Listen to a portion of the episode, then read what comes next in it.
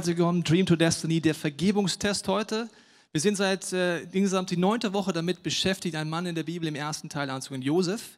Und er geht zehn Charaktertests durch auf seinem Weg von seinem Traum bis hin seine Bestimmung. Und du kannst die letzten Wochen gerne dir nochmal reinhören. Also jeder Thema für sich, jeder Test für sich, habe ich euch jede Woche eigentlich gesagt, glaube ich, dass jeder von uns durchgehen muss. Und ich glaube, auch jeder Test entscheidet darüber, wie stark ich in meine Bestimmung reinkomme. Und heute habe ich für euch den schwierigsten aller Tests mitgebracht. Bis jetzt hast du vielleicht gedacht, boah, da waren aber schon ganz schön Knaller dabei. Dann viel Spaß bei dem. Also das ist wirklich der anstrengendste und schwierigste im Leben von Josef und ich glaube auch in unserem Leben. Und deswegen möchte ich am Anfang jetzt beten und dich einladen, wenn du magst, deinem Herzen mitzubeten, dass heute Gott dir neue Dinge auszeigt, inwiefern er dich in Freiheit führen will im Bereich Vergebung. Wenn du magst, bete doch an deinem Herzen mit.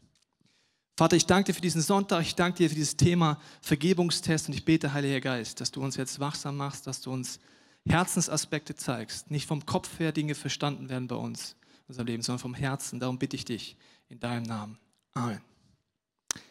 Josef wurde seinen Brüdern extrem verletzt. Seine Brüder waren etwas in seinem Leben, was sehr unangenehm war. Wenn du letztes Mal da warst, hast du es mitbekommen. Sie sind in seinem Leben äh, Aggressoren und tun Dinge auslösen in ihm, wo er äh, viele Schläge mitbekommt und viele Situationen mitbekommt, wo er denkt, was ist los? Ihr seid doch eigentlich meine Brüder. Das dürft ihr doch eigentlich nicht machen. Und am Anfang unterschätzt das auch noch ein bisschen, wie stark sie ihn verletzen können. Zum Beispiel schmeißen sie ihn in eine Grube rein oder sie sind in der nächsten Situation durch diese ausgelöst, wird in Sklaverei verkauft. Und nicht nur in der Sklaverei, sondern er kommt auch noch ins Gefängnis. Auslöser davon, was seine Brüder in seinem Leben.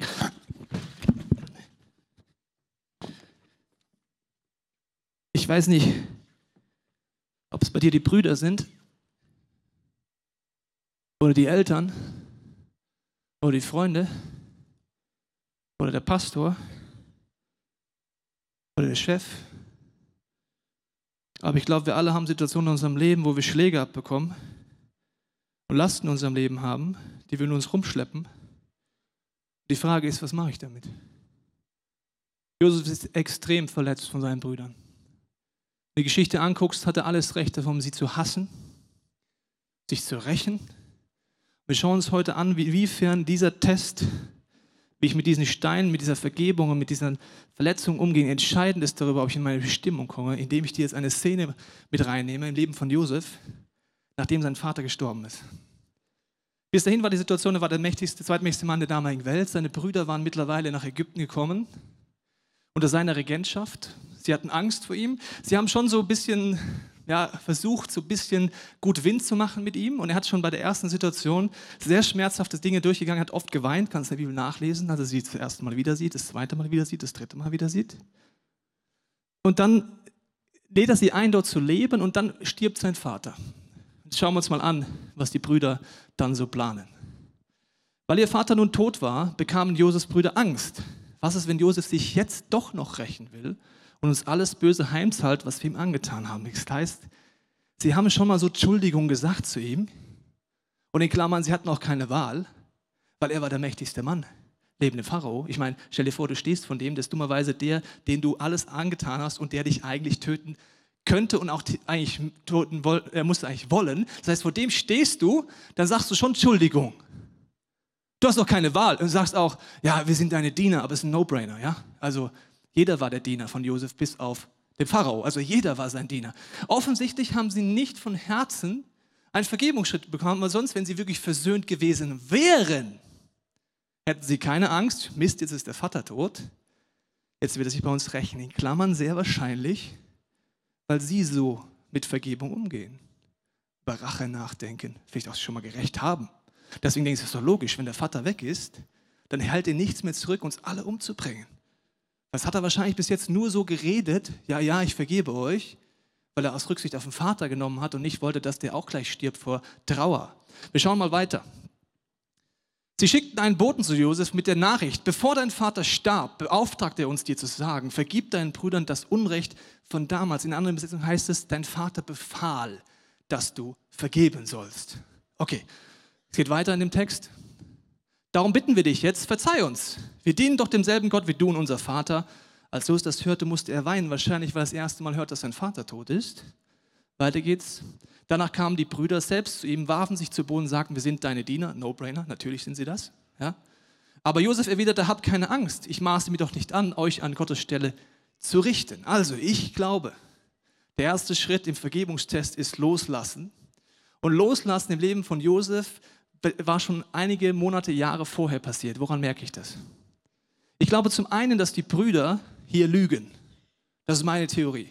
Ich glaube nicht, dass der Vater das gesagt hat.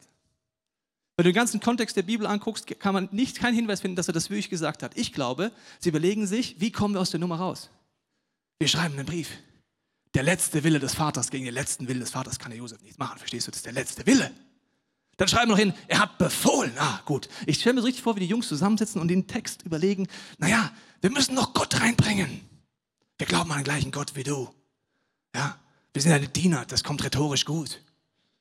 Ich glaube, sie setzen etwas auf und ich glaube nicht, dass das so stimmt. Woher weiß ich das? Weil wenn sie das ernst gemeint hätten beim ersten Mal, dann würden sie jetzt nicht diesen Brief schreiben und würden gar nicht auf die Idee kommen, dass Josef sich rächen würde. Das heißt, es ist einfach keine Versöhnung da.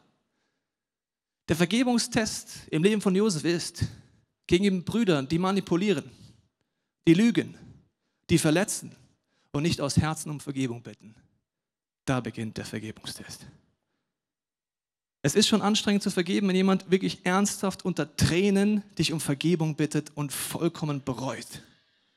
Ich rede im Leben von Josef drüber, wenn der andere das alles nicht macht.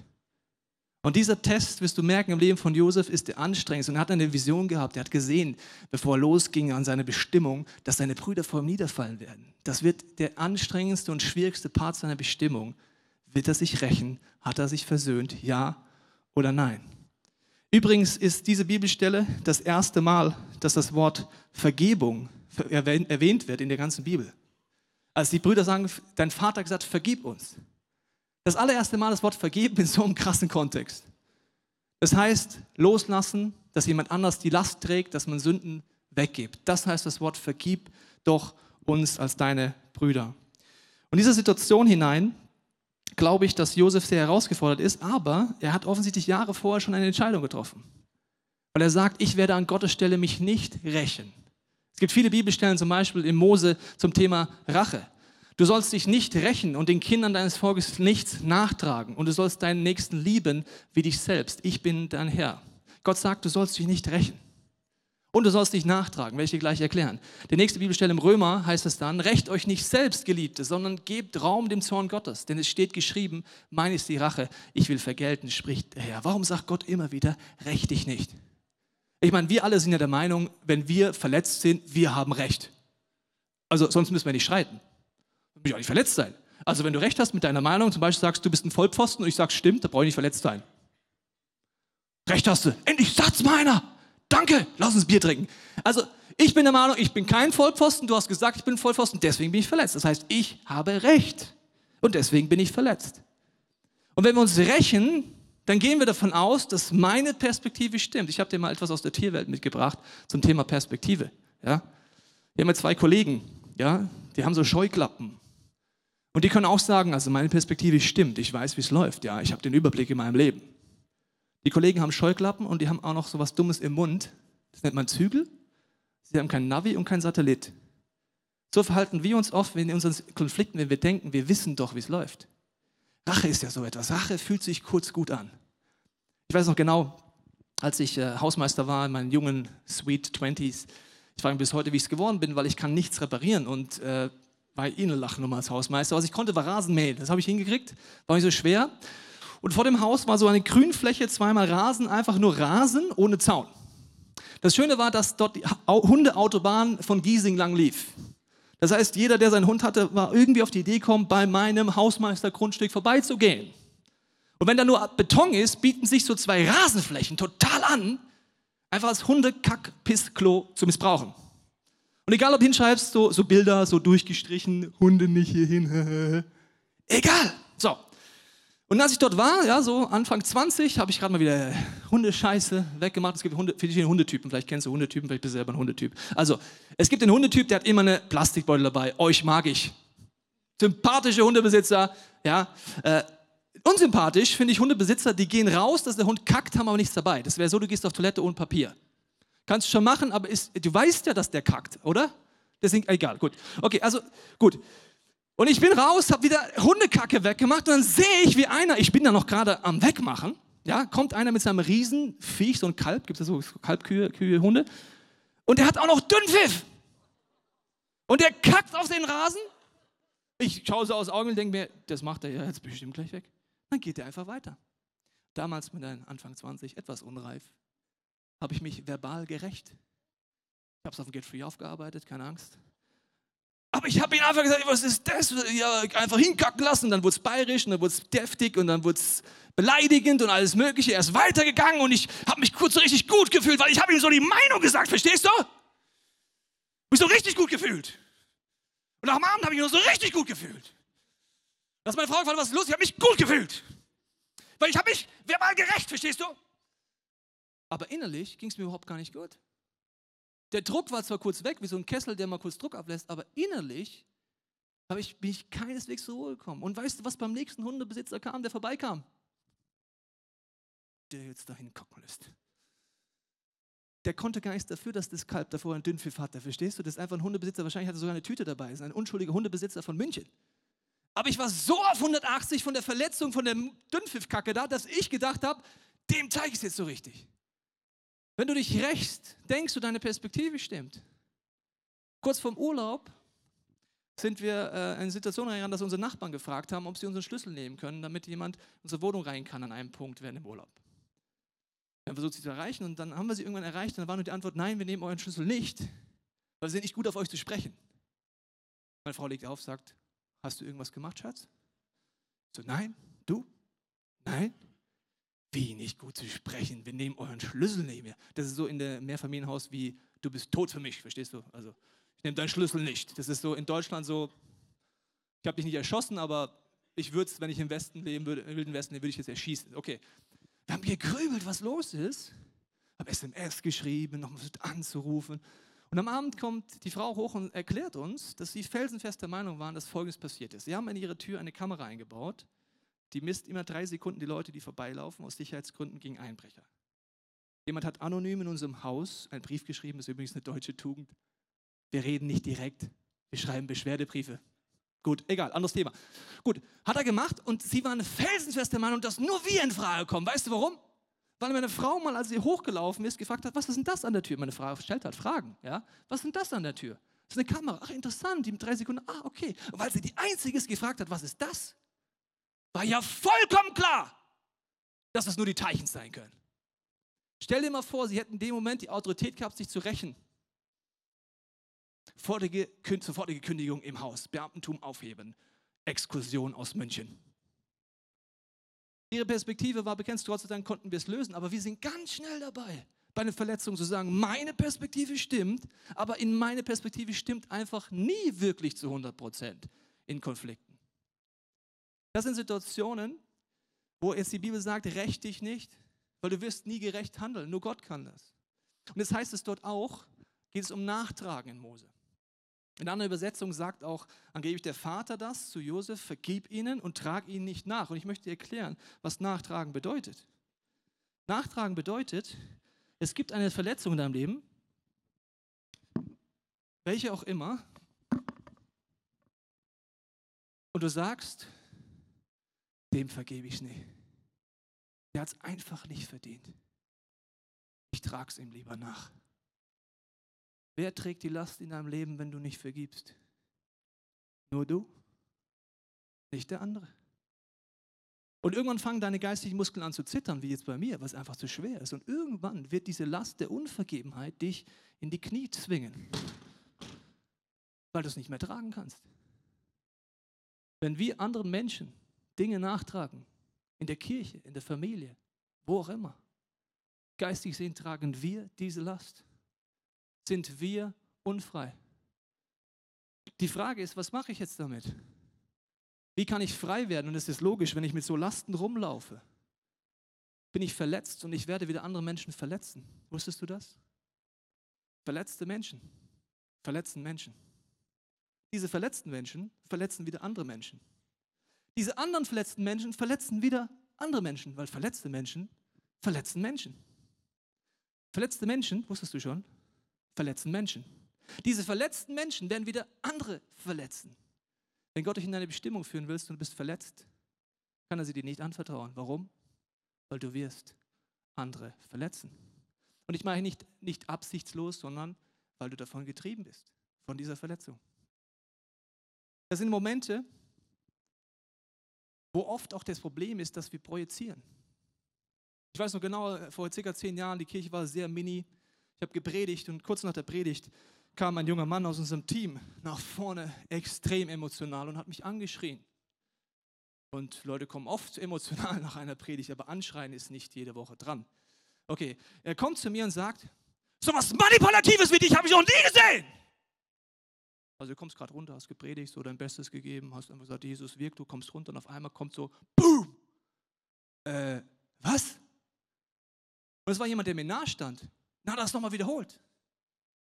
Es ging an dem Sonntag um Gottes Stimme und ich, ich habe dann gedacht, was habe ich denn gesagt? Zum Glück gibt es Podcasts, da kann ich nochmal nachhören, was ich für einen Mist erzählt habe. Dann bin ich zum Leitungsteam gesagt, du, es war gerade eine Situation, jemand vollkommen emotional verletzt von mir ohne Ende, dass ich manipuliert hätte gerade eben. Ganze Leitungsteam, wir wissen nicht, was er meint. Du hast nichts gemacht. Zwei Wochen später kommt er zu mir und stell dir vor, er hätte sich rächen dürfen. Er war klar, der Pastor manipuliert.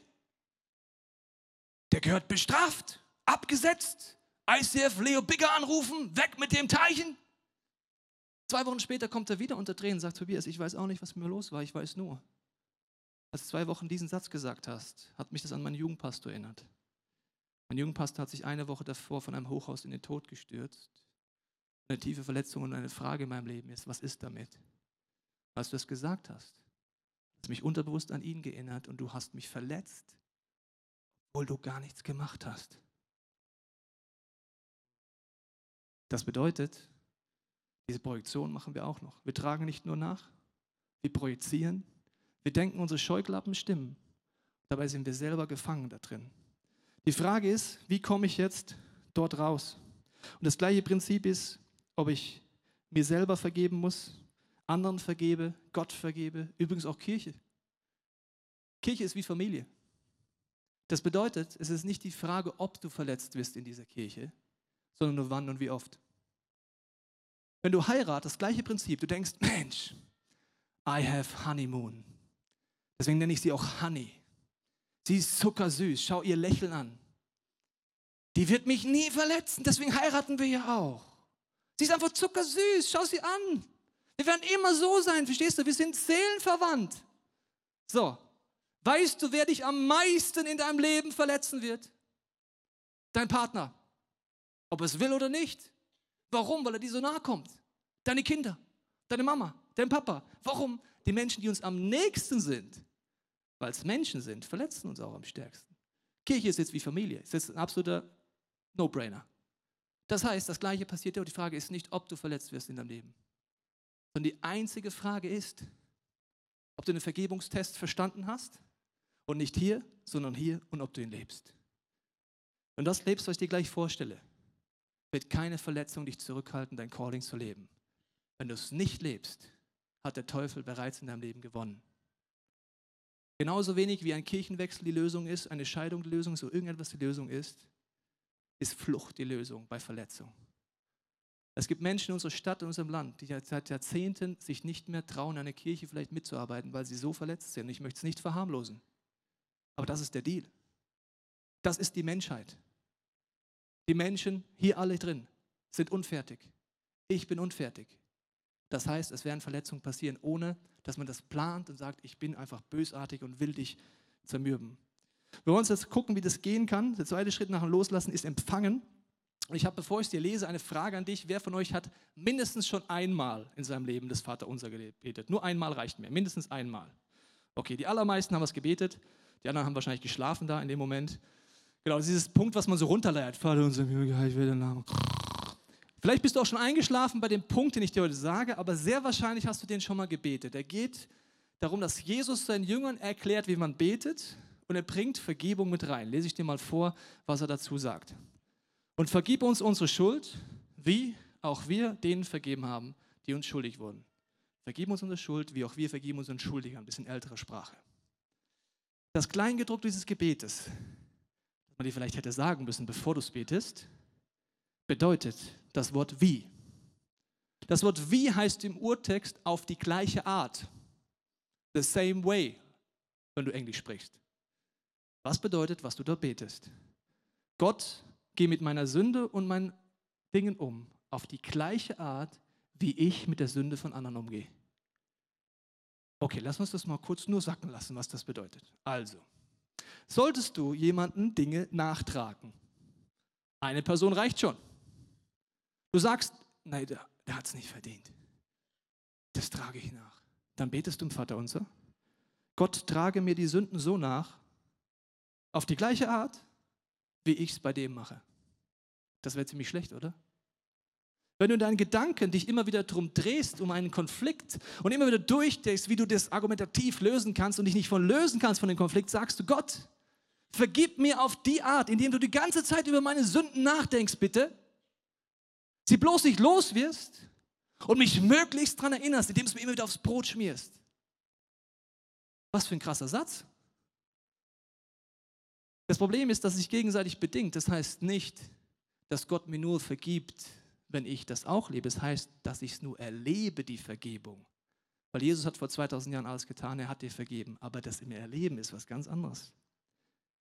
Wenn ich an diesem Wie bin, merkst du ganz schnell, wenn du nachdenkst, drehst du dich in Gedanken um die Fehler der anderen, Eltern, Pastor, wer auch immer, Partner, trägst du Dinge nach, dann heißt du, dass du noch nicht wirklich erlebst, wie Jesus dich verändert, wer dich frei macht, sonst würdest du anders reagieren. Das Herausfordernde ist an dieser Sache mit dem Wie, ich habe es gerade eben gesagt, das Wort, der hat es nicht verdient. Wir sind ganz schnell der Meinung, dass es um Verdienen geht bei Vergebung. Das war so schlimm, was du mir angetan hast, das war so schmerzhaft, du verdienst es nicht, dass ich das vergebe. Das heißt, ich trage es dir nach. Dann glauben wir ganz tief, da fängt das Problem an dass Gott mit uns umgeht, weil sonst würden wir es ja nicht tun bei anderen. Zum Beispiel, du wachst morgens auf, bisschen zu spät, vergisst zur Bibel zu lesen, fährst los mit deinem Auto und dann passiert folgendes: Unfall, Platten, super. Ja? Dann stehst du neben dem Auto und sagst: Danke Gott, dass du mich jetzt zurückholst.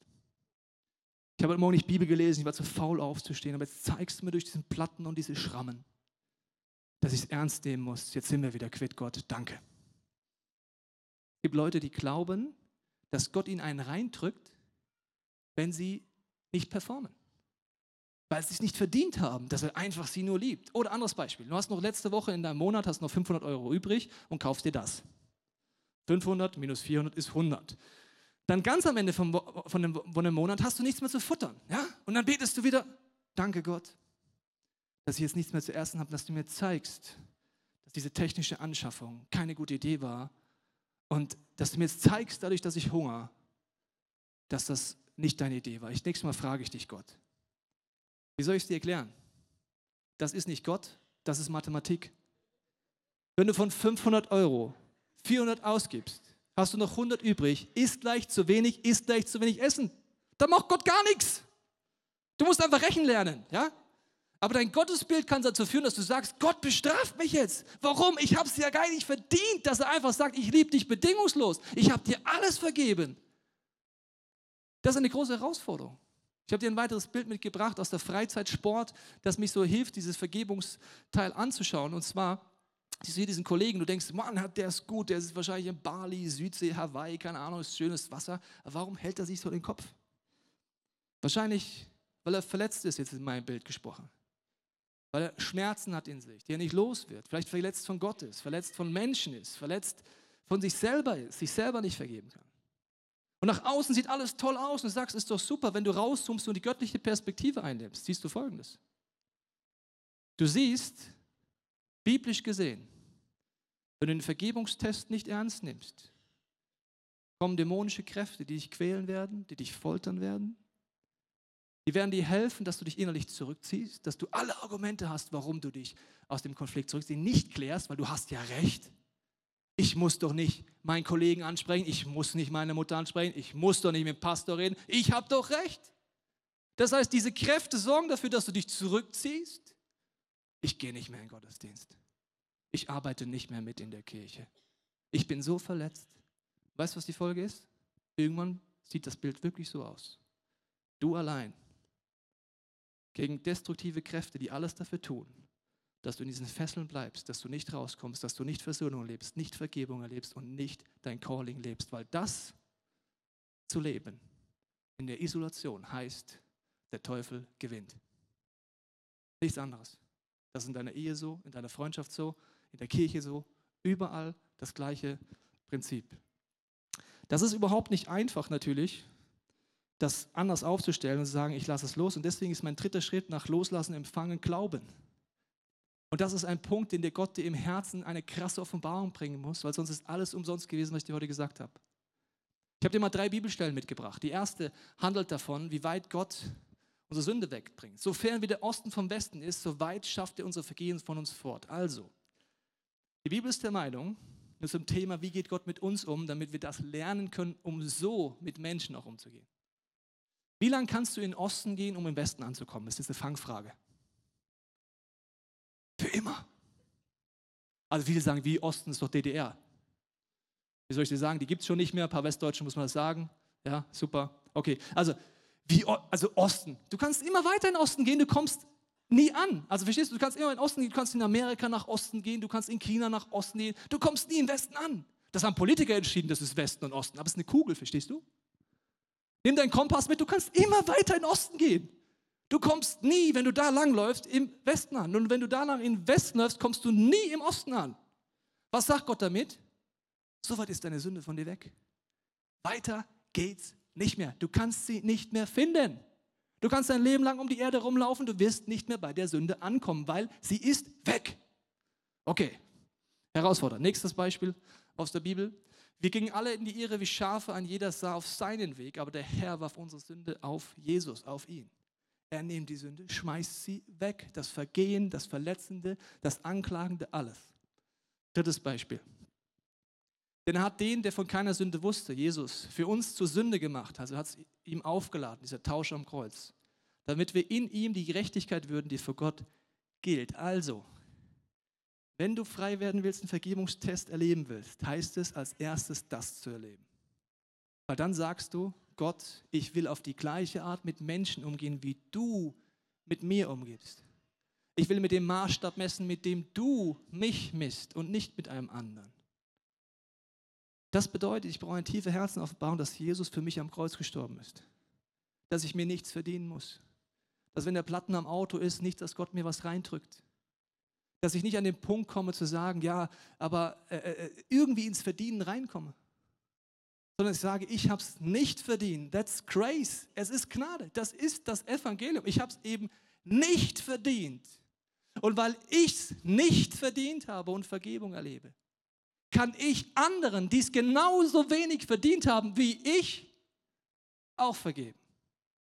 Sonst funktioniert das Ganze nicht. Ich sage nicht, dass das einfach ist. In dem von Josef siehst du, dass er mehrmals weint, in der ersten Phase, nicht in der zweiten, wo sein Vater stirbt.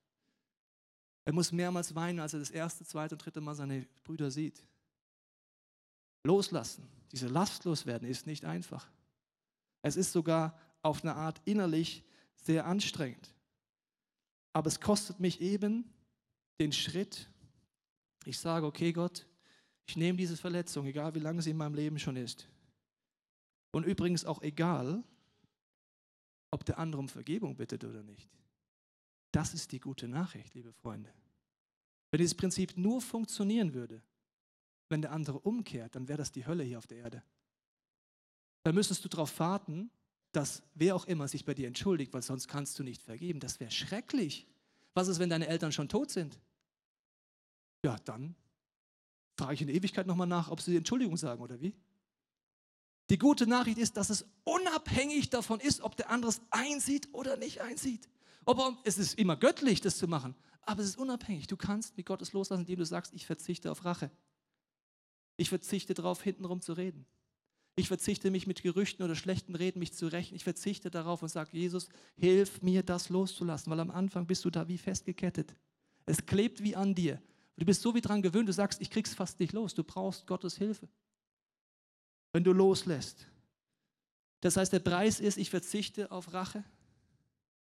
Und ich sage, ich gehe den erstmal anstrengenden Weg, aber es ist der einzige Weg in Freiheit. Es gibt leider keinen anderen. Josef ist diesen Weg gegangen, schon Jahre vorher. Deswegen kommt er gar nicht auf die zu rächen. Deswegen ist er in dieser Emotion nicht mehr. Er ist frei davon und kann sein Calling wirklich leben. Ich glaube, diese Fesseln, ich habe dir noch ein Bild mitgebracht, sind etwas, was in unserem Leben geistlich ist, wenn wir in Unvergebenheit leben, egal mit wem. In dem Bereich sieht es so aus. Und die Bitterkeit frisst sich durch. Und dieses das Prinzip, das ich mir vorstelle. Ich trinke Gift, also Bitterkeit, und stelle mir vor, dass der andere dran sterben würde. Also du trinkst Gift, indem du nicht vergibst, okay? Weil er es nicht verdient hat und du nicht loslassen willst. Deswegen trinkst du das Gift der Bitterkeit und der Unvergebenheit und hoffst, dass es dem anderen schadet. Schlaues Prinzip, merkst du das? Geht total auf. Du trinkst Gift die ganze Zeit und hoffst, dass der dran verreckt. Schwierig. Wird nicht klappen. Aber wir verhalten uns genauso. Wenn du vergibst, geht es nicht um Verdienen. Da geht es nicht darum, dass der andere was Gutes getan hat. Da geht es nur darum, Gott hat mir vergeben, ich habe es nicht verdient und ich lasse das los, weil sonst diese Bitterkeit mich tötet. Was anderes gibt es nicht. Und es wird dein Calling töten. Und wenn ich über Deutschland nachdenke, über München, über unsere Kirche, weiß ich, der effektivste Weg, der Teufel uns stoppt, ist nicht vergeben, ist nicht neu anfangen, ist Rückzug innerlich, ist projizieren und nachtragen. Stell dir vor, wir alle fangen ab heute an, einen schweren Weg zu gehen, der Vergebung, des Loslassen, dass Jesus so kennenlernen, wie er wirklich ist, was glaubst du, was dann für eine Erweckung über Nacht in dieser Stadt entsteht? Was für eine Erweckung in jeder Familie entsteht? Wenn du nur eine Sache mitnimmst, ist nicht die Frage, ob du verletzt wirst im Leben. Nur die Frage, ob du lernst, damit umzugehen. Ob du lernst, durch Gott gestärkt aus sowas hervorzugehen. Auch wenn du von Gott verletzt bist. Ich hatte ein Thema jahrelang in meinem Leben, wo ich Gott überhaupt nicht verstanden habe. So vor vielen Jahren haben wir den Eindruck gehabt und viele Impulse und Hinweise gehabt, dass im Ostbahnhof Partygelände Gott uns ein Gebäude schenkt. Es kommuniziert, wir haben als ganze Kirche Gebetsmärsche gemacht. Durch den Ostbahnhof, war echt lustig. Schön durch die Partyzone durch. Ich habe über die Jahre mit zwei Partygrößen verhandelt in der Kultfabrik. Ich habe sie kennengelernt. Interessante Menschen. Und es hat nie geklappt. Und ich habe gemerkt, ich bin verletzt von Gott. Was war das, Gott? Ich verstehe dich nicht. Und ich habe darum gerungen. Ich habe gesagt, Jesus, du musst mir zeigen, hilf mir. Ich, ich weiß, du hast recht. Das weiß ich hier. Aber nicht gerade hier. Hier bin ich immer noch traurig. Und Gott hat mir das sehr liebevoll gezeigt durch ein Buch, das ich gelesen habe. Und das ist überhaupt ein Wunder, dass ich überhaupt Bücher lese. Wer mich kennt, weiß, das ist ein Wunder. Also er hat mich dazu gebracht, ein Buch zu lesen. Und in diesem Buch geht es darum, dass unsere Gebete außerhalb der Zeit sind dass wir oft beten, ich bete jetzt und ich will jetzt das Ergebnis haben. Aber er redet von Daniel, ein Mann in der Bibel, der jetzt betet und Generationen später erst Dinge passieren. Das war mir, wie wenn Gott mich fragt. Tobias, bist du nur bereit für Gebetsspaziergänge? Du, Tobias Teichen, zu deinen Lebzeiten einen Gottesdienst an diesem Ort siehst? Oder bist du in Zukunft auch bereit, loszulaufen, selbst wenn die Generation nach dir erst das erleben wird? Vor allem habe ich gemerkt, ich kehre um, meine Projektion war falsch, mein Denken war falsch. Ich möchte dich jetzt einladen, an diesem Punkt darüber nachzudenken, was dein Schritt ist. Ich glaube, wir alle haben so Höhlen in uns, wo wir uns zurückgezogen haben. Vielleicht seit Jahren ist das in deinem Leben was, egal ob es mit Kirche oder nicht Kirche zu tun hat. Ich glaube, dass Jesus heute dich herausfordert, rauszukommen. Ich werde jetzt gleich beten, dass du in der Stille weißt, was dein Schritt heute ist, wo du vielleicht dich trauen kannst, loszulassen, zu empfangen oder zu glauben dass ein neuer Motor in dir anfängt, der anders sich dreht, nämlich zum Leben hin. Dass du auf die Art Weise Menschen vergibst, wie du Vergebung von diesem Jesus wirklich erlebt hast. Wenn du magst, bete in deinem Herzen mit. Vater, ich danke dir, dass du jetzt zu uns redest, jedem von uns, der das möchte, in unserem Herzen, in unseren Gedanken. Heiliger Geist, zeig uns, wo wir in Verletzungen feststecken. Gegenüber dir, gegenüber anderen Menschen, Kirche, wir uns selber was nicht vergeben können. Jesus, ich bete jetzt, dass du die Offenbarung schenkst, die du schenken kannst in unserem Herzen, dass du wirklich am Kreuz für uns gestorben bist. Dass du nichts nachträgst, dass wir uns nichts verdienen müssen. Dass du nicht über unsere Sünden nachdenkst, sondern uns bedingungslos liebst. Und ich bete, dass diese Liebe uns heute trifft. dass Schmerzen hochkommen können, Traurigkeit hochkommen kann.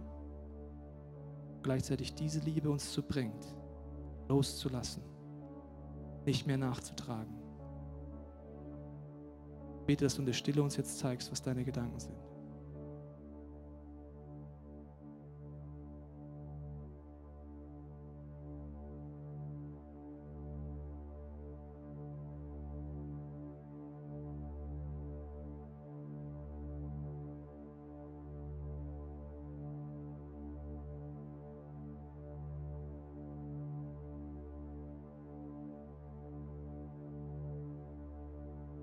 Jesus, ich danke dir, dass wenn in den nächsten Songs du zu uns redest, dass du Leute einlädst zum ersten Mal, das anzunehmen, dass du für uns am Kreuz gestorben bist.